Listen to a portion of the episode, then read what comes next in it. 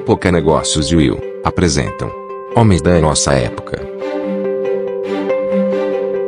O podcast que mostra para você o que se passa pela cabeça dos executivos quando o assunto é a participação das mulheres no mercado de trabalho. Olá, muito bem-vindos a mais um episódio do podcast Homens da Nossa Época. Hoje a nossa conversa aqui é com o Venâncio Veloso, responsável pela estratégia jornada de transformação digital da Genial Investimentos. O Venâncio, ele tem mais de 17 anos de experiência no mercado digital como cofundador de três startups, a VTEC, Sapatino e Web Pesados, e depois ele atuou como consultor de estratégia digital para grandes grupos como a Trackbel, Aliança Unai, e mais recentemente ele foi executivo do time de expansão do marketplace da Amazon no Brasil.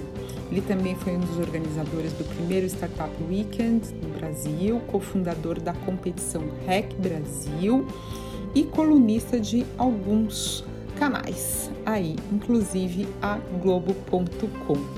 Muito bem-vindo, Venâncio, muito bem-vinda, Silvia Fázio e vamos lá entender um pouquinho mais dessa jornada pessoal aí do Venâncio e ele vai contar agora para gente um pouquinho dessa história aí, né, de como que ele se tornou também uh, um homem uh, for she, defendendo a diversidade e a liderança feminina.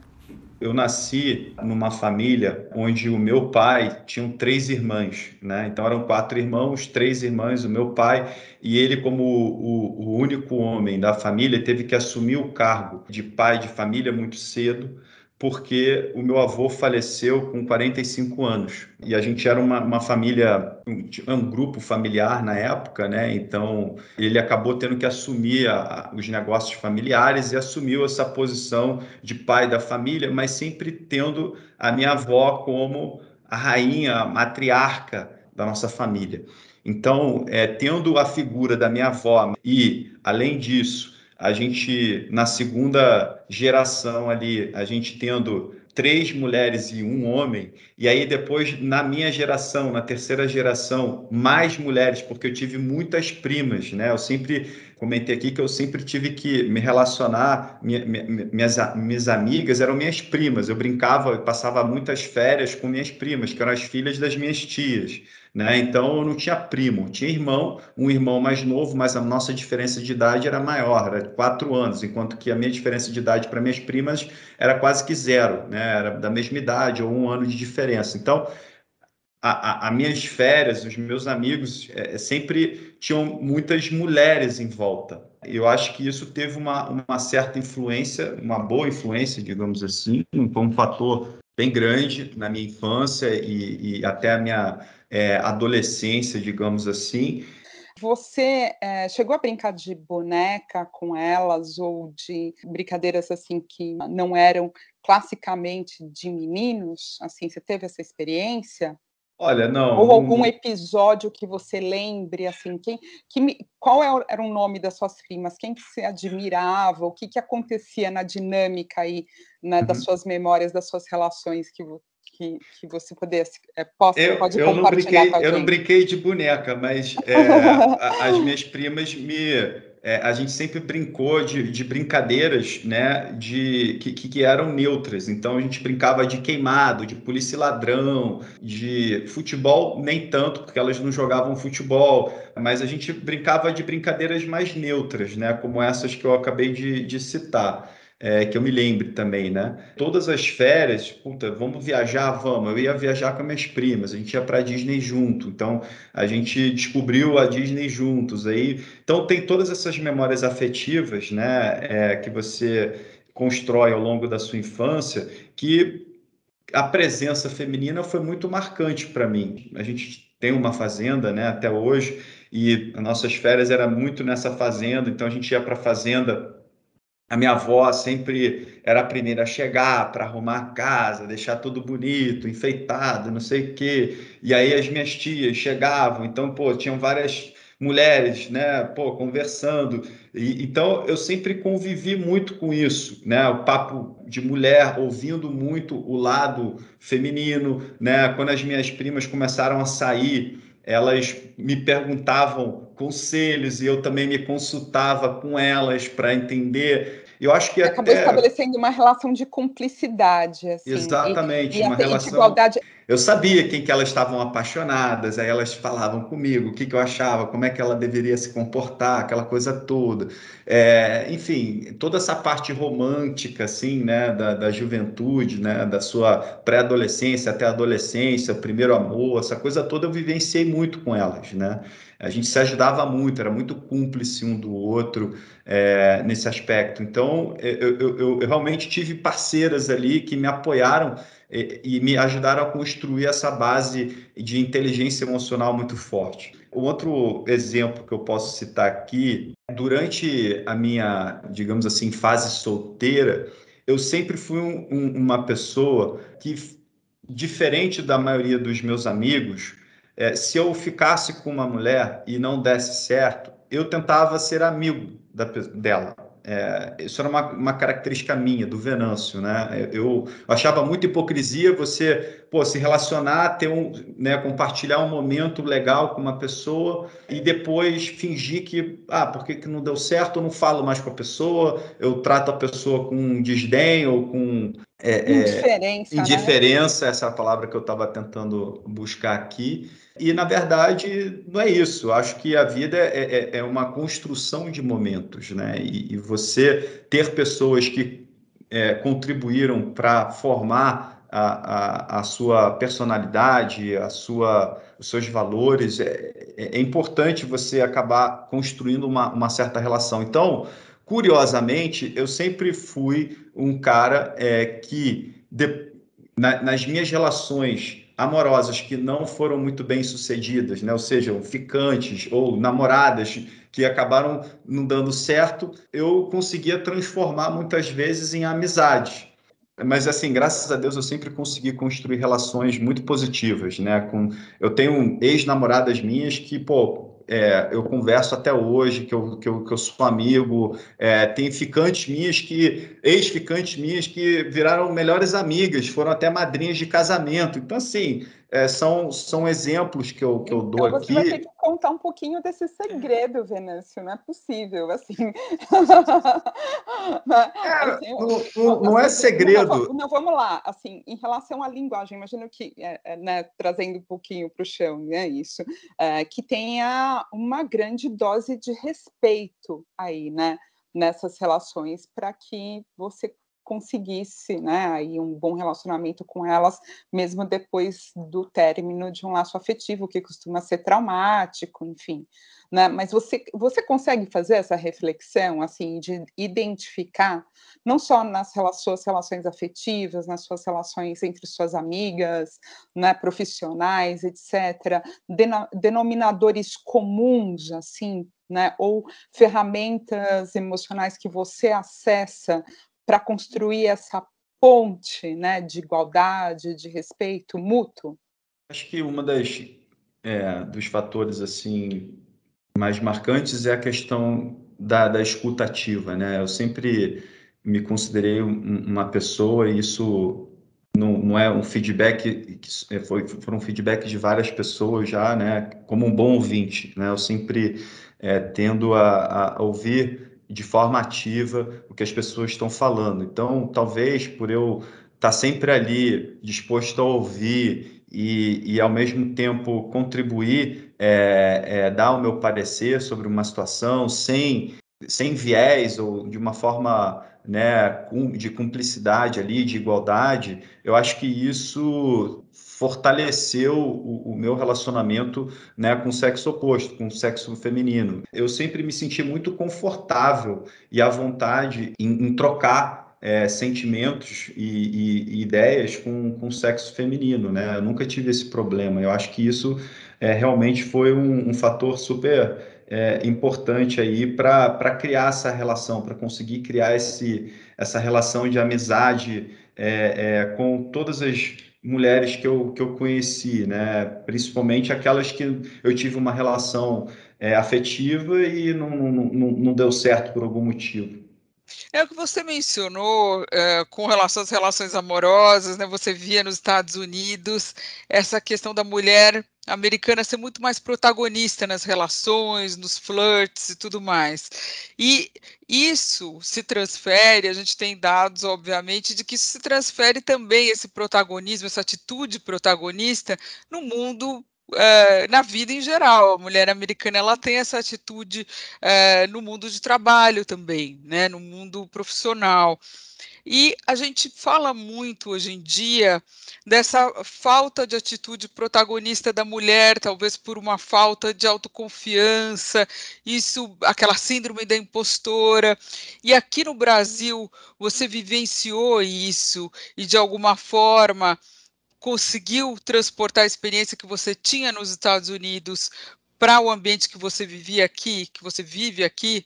Acredito que sim. É, é lógico que é, a questão cultural é, tem um peso muito grande, né? A, a, a, cultura latina ela é uma cultura mais machista do que a americana, né? A americana é uma cultura mais liberal e lá é, é, é meio que comum como você bem colocou aí, a mulher flertar ou, ou, ou convidar o homem para sair. Isso é no, comum, é normal. É, enquanto que aqui no Brasil, isso também já está mudando bastante, né? Hoje em dia você tem mulheres tomando iniciativa nesse aspecto, mas você vê isso de uma forma um pouco mais tímida, né? E ainda com um pouco de preconceito, digamos assim.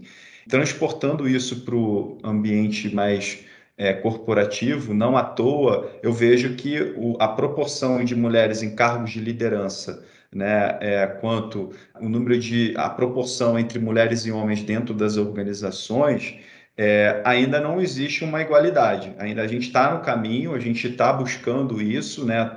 Existem várias iniciativas sobre isso, mas ainda não estamos lá. Enquanto que nos Estados Unidos eu já vejo isso de um pouco, de uma forma mais consolidada. Eu já tenho, né, você vê empresas com até com mais mulheres do que homens, mulheres CEOs em empresas de tecnologia ou empresas de, em outros setores que aqui no Brasil nunca poderia ser imaginado, né? Eu vejo que isso tem uma questão muito cultural, né, do, do país ali que acaba freando um pouco essa evolução, que é o caso do Brasil. O Brasil, por ser um país latino ali, ter essa cultura muito machista, eu acho que a, a evolução aqui está um pouco mais devagar do que em outros países mais desenvolvidos, como é o caso aí dos Estados Unidos. Venâncio, e você consegue identificar uh, entre os seus pares homens, assim, uh, ainda, né, comportamentos inadequados, assim, uh, onde eles pecam e diante eventualmente de algo mais flagrante que aconteça aí nas suas relações, você uh, como que você reage a uma atitude machista de algum colega, enfim, seu? Olha, eu não vou falar de colegas e nem citar nomes aqui, eu vou falar de uma forma mais geral e até usando um pouco da minha experiência, né, que eu acho que é interessante. Eu, quando fui é, é, morar fora, mais recentemente, para fazer o meu mestrado, é, uma das coisas que me chamou muito a atenção é, foi a forma como a gente se comunica. Né? Quando você está numa reunião, numa sala de reunião, você tem pessoas de diversas etnias, de diversos gêneros, e você é, não se dá conta muito bem do como que uma pessoa muito comunicativa, mais extrovertida, acaba é, dominando a conversa. Né? Então, é, eu tive o privilégio de participar de um piloto, né?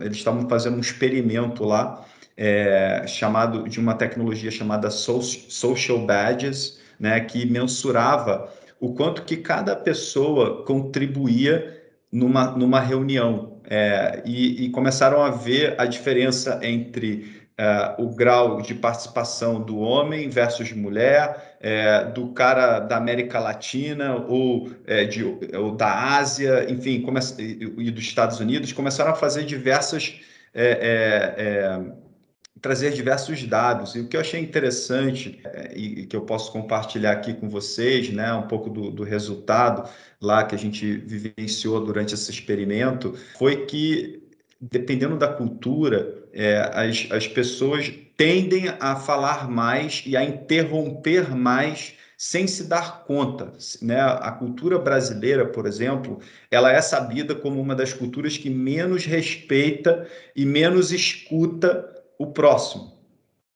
Então, isso ficou muito claro para mim quando eu estava numa reunião e, de repente, eu estava empolgado ali na, no calor da discussão, estava super empolgado com uma ideia, aí interrompi um, um cara, um indiano, ele pô, simplesmente surtou. Ele levantou, bateu a mão na mesa, saiu fora, é, é, super chateado da, da, da, da sala de reunião. Eu, cara, o que aconteceu? Eu não entendo. Ninguém entendeu muito bem o que, o que aconteceu.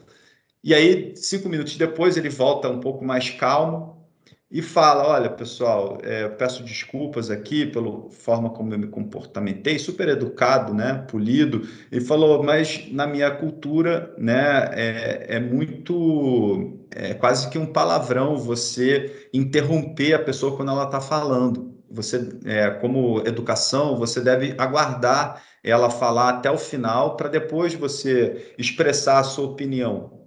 Eu falei, olha, desculpa, não quis te ofender de maneira, de forma alguma. Na minha cultura, quando você está empolgado com alguma coisa, a galera vai falando mesmo, entendeu? Vai atropelando um no outro. Eu sei que isso talvez pareça uma ofensa é, para você, mas é meio que quase que inerente da nossa cultura. E isso ficou muito claro para mim, essas diferenças culturais nesse ambiente de diversidade cultural. Né? É, é então, uh, de uma certa forma ou de outra, eu vejo que essa diversidade de etnia cultural tem um peso, tem um, né, um fator que contribui muito para esse ponto. É uma camada mais de complexidade, pelo que eu entendi, né, na dinâmica das relações, mas especificamente em relação a homens e mulheres, porque se, né, isso acontece em relação às culturas, etc.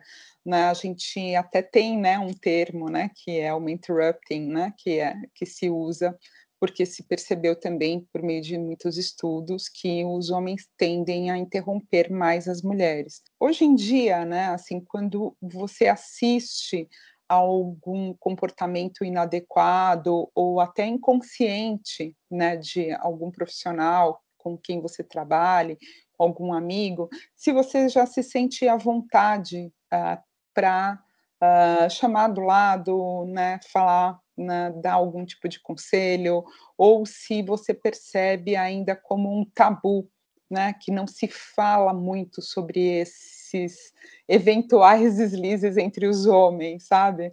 Assim, uhum. de puxar e falar assim, cara, acho que né, você estava ali pegando pesado com ela, ou interrompeu. Isso acontece, não acontece?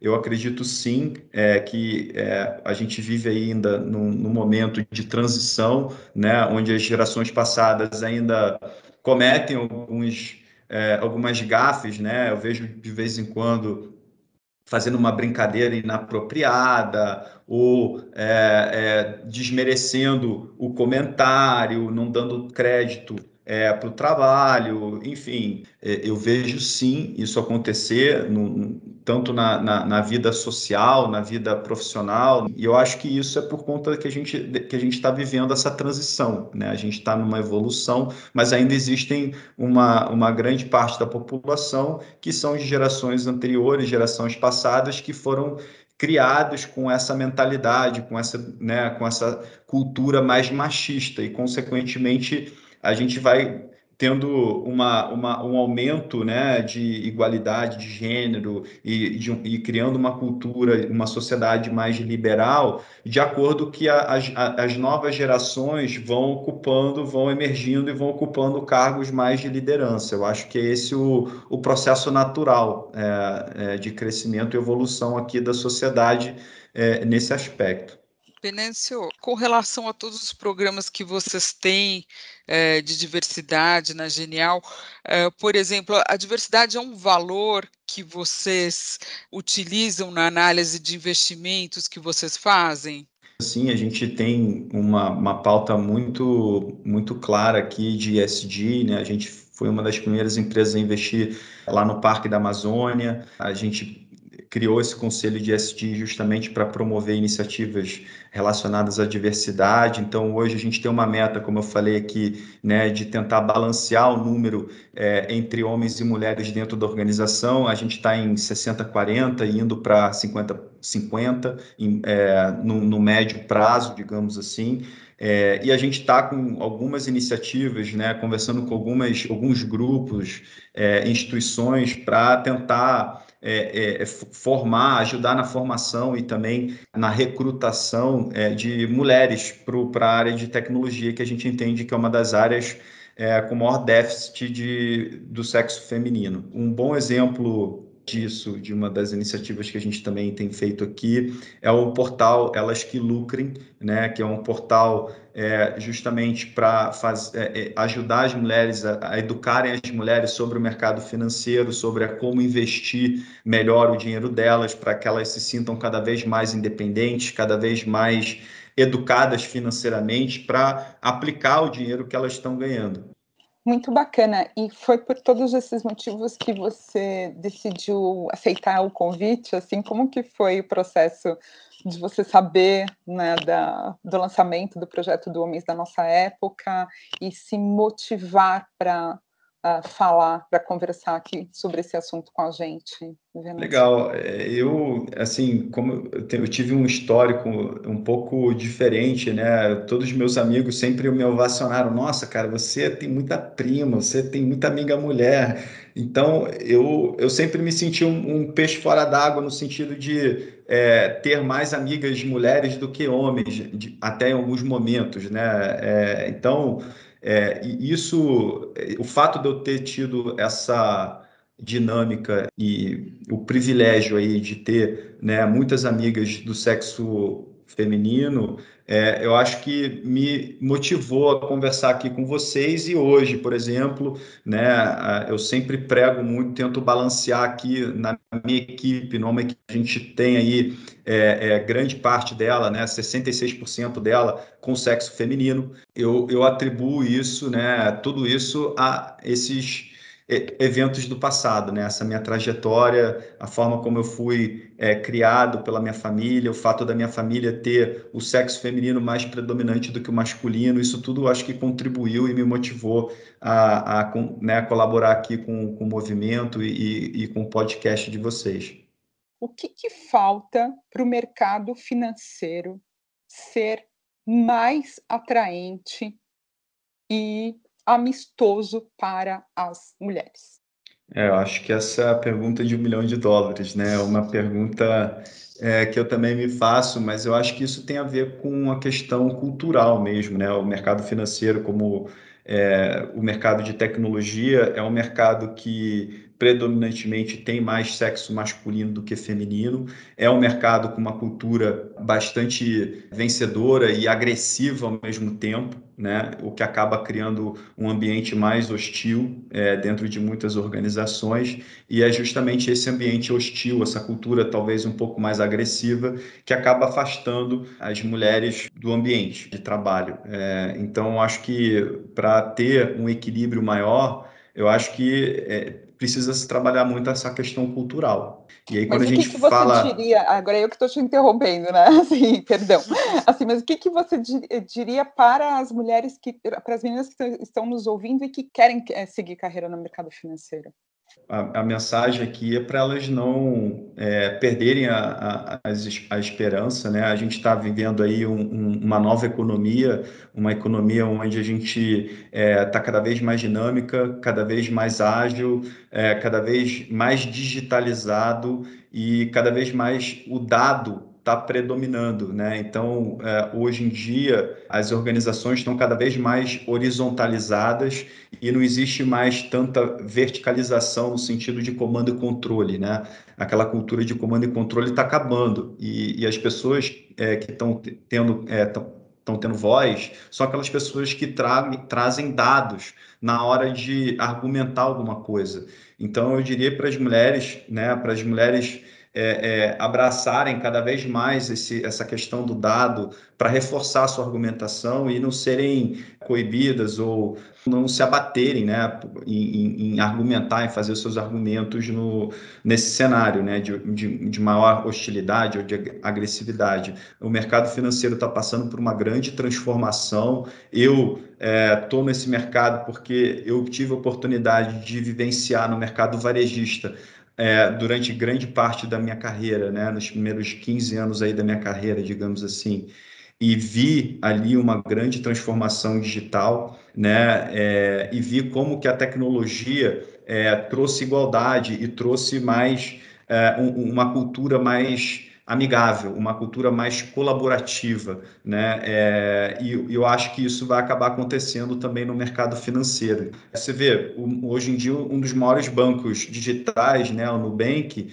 tem como CEO uma, a figura feminina.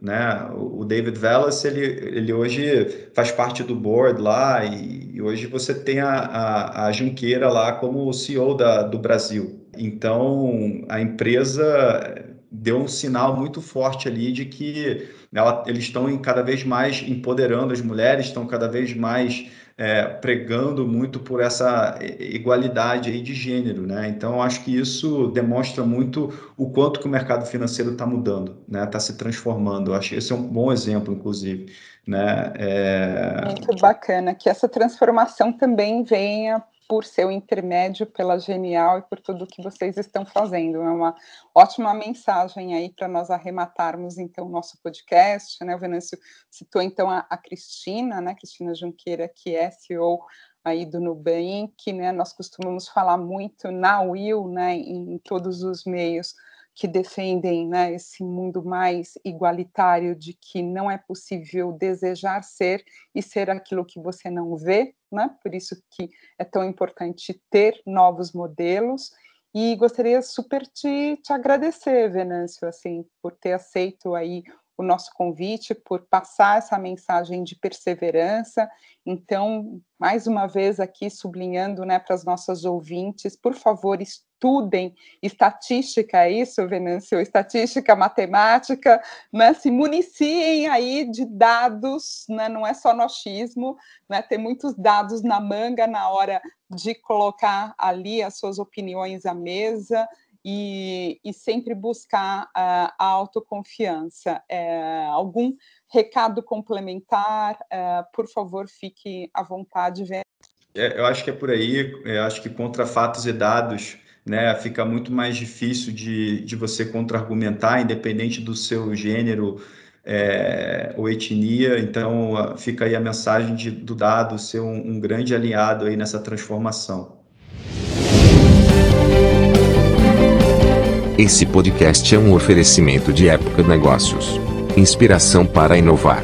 Não deixe também de conferir o podcast Neg News, o podcast que analisa os temas mais quentes da nossa época. Ouça, acompanhe, compartilhe. Vamos fazer deste podcast o nosso ponto de encontro.